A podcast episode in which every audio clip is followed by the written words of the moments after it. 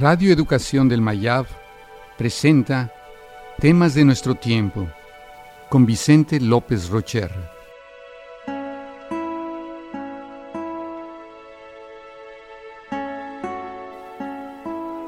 Catástrofes. Las innovaciones evolutivas más importantes han estado precedidas por grandes catástrofes. La vida en nuestro planeta responde a las amenazas y pérdidas de los grandes cataclismos. Después de ellos, la vida ha respondido con crecimiento y creatividad. La crisis de oxígeno, que se experimentó hace mil millones de años, causó la evolución de las bacterias respiradoras. La peor extinción en masa que haya ocurrido en la Tierra tuvo lugar hace 245 millones de años.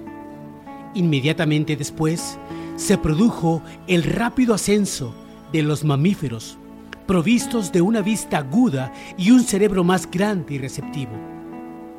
La catástrofe que hizo desaparecer a los dinosaurios hace 65 millones de años abrió el camino para el desarrollo de los primeros primates, cuya compleja coordinación de ojos y manos condujo a la tecnología y la ciencia.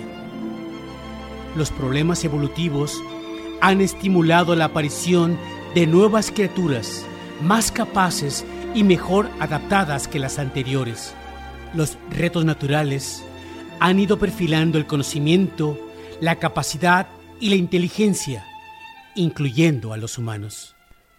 Así, una nueva catástrofe de grandes dimensiones sobre los seres humanos podría preparar la biosfera para unas formas de vida menos centradas en sí mismas, tan diferentes de nosotros como nosotros lo somos de los dinosaurios.